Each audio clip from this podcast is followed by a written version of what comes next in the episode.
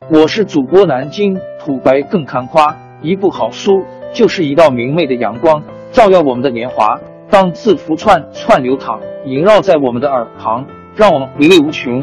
天津上元书院又和你们见面了，欢迎您的收听。听众朋友们，大家好！开讲前先打个小广告，作为主播，你们的关注和打赏是对我努力工作认可的结果。谢谢听众，天津上元书院、南京土白更堪夸主播最新专辑《平化祖国华夏上下五千年》终于上线了，一部宏伟巨作。我们的祖先以伟大的创造力、强大的生命力和巨大的凝聚力，世世代代繁衍生息，历尽磨难，从远古走到现在，从蒙昧走向文明。全书共计两百八十三回。作为播客，我劳动我所得，付费的有声书来了，你愿意为此花钱花时间吗？评话中华上下五千年专辑的进度更新按听众的关注和评论而定。喜马拉雅号 UID 七三二六四零二二，微信号 sh 八五七三零一四四九。请多多关注，多多打赏，谢谢大家，谢谢。下面正式开讲《评话中华上下五千年》专辑。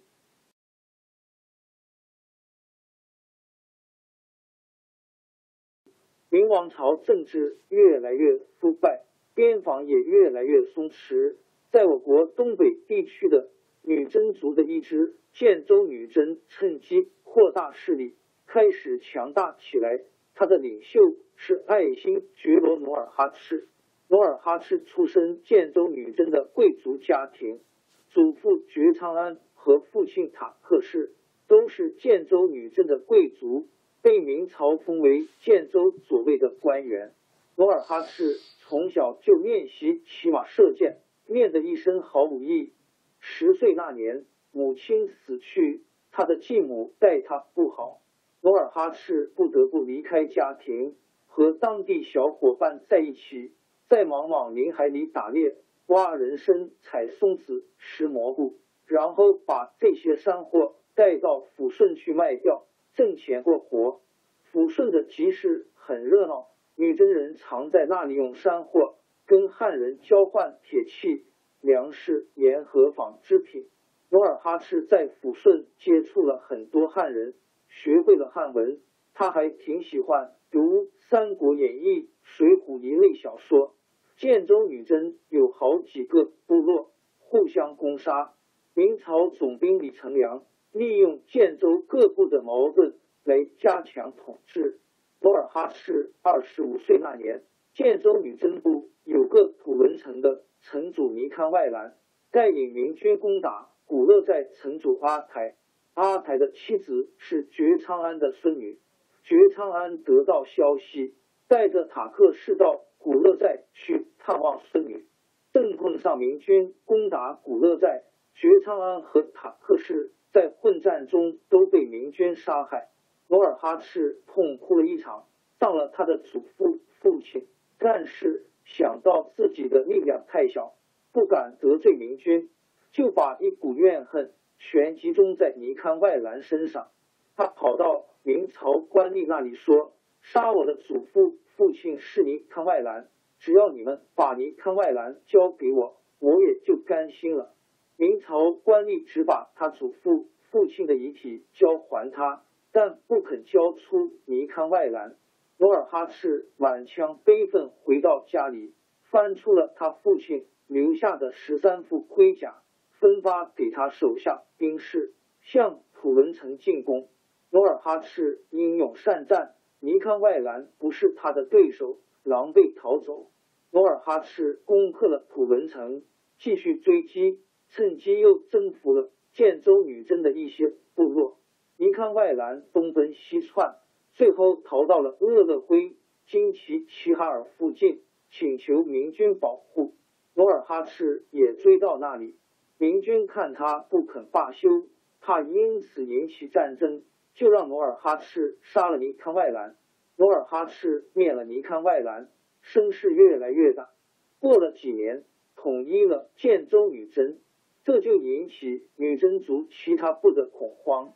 当时的女真族共有三部，除了建州女真之外，还有海西女真和野人女真。海西女真中有个叶赫部最强。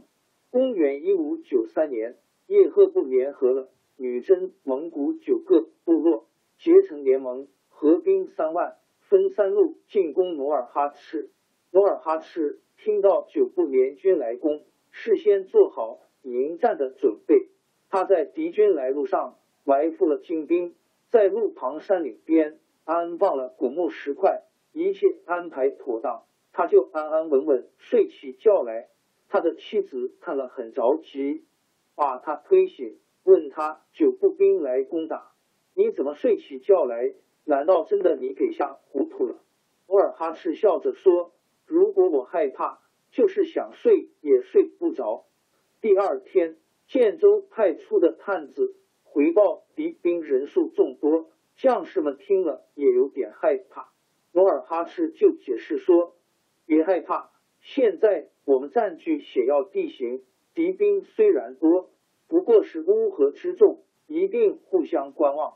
如有哪一个领兵先攻，我们就杀他一二个头目，不怕他们不退。”九部联军到了古勒山下，建州兵在山上严阵以待，先派出一百骑兵挑战。叶赫部一个头目冲来，马被木桩绊倒，建州兵上去把他杀了。另一头目看到这情景，也吓昏过去。这一来，九部联军没有统一指挥，四战逃窜。努尔哈赤乘胜追击，击败了叶赫部。又过了几年，基本统一了女真族各部。努尔哈赤在统一女真过程中，把女真人编为八个旗，旗既是一个行政单位，又是军事组织。每旗下面有许多牛录，一个牛录三百人，平时耕田打猎，战时打仗。这样既推动了生产，又加强了战斗力。为了麻痹明朝。他继续向明朝朝贡称臣，明朝廷认为努尔哈赤态度恭顺，封他为龙虎将军。他还多次到北京，亲自查看明朝政府的虚实。公元一六一六年，他认为时机成熟，就在八旗贵族拥护下，在赫图阿拉（今辽宁新兵）附近即位称汉，国号大金。为了跟过去的金朝区别，历史上把它称为后。王朝更迭，江山易主，世事山河都会变迁。其实我们无需不辞辛劳去追寻什么永远，活在当下，做每一件自己想做的事，去每一座和自己有缘的城市，看每一道动人心肠的风景，珍惜每一个擦肩的路人。纵算经历颠沛，尝尽苦楚。也无怨悔，感谢您的收听，朋友们，让我们下期再见。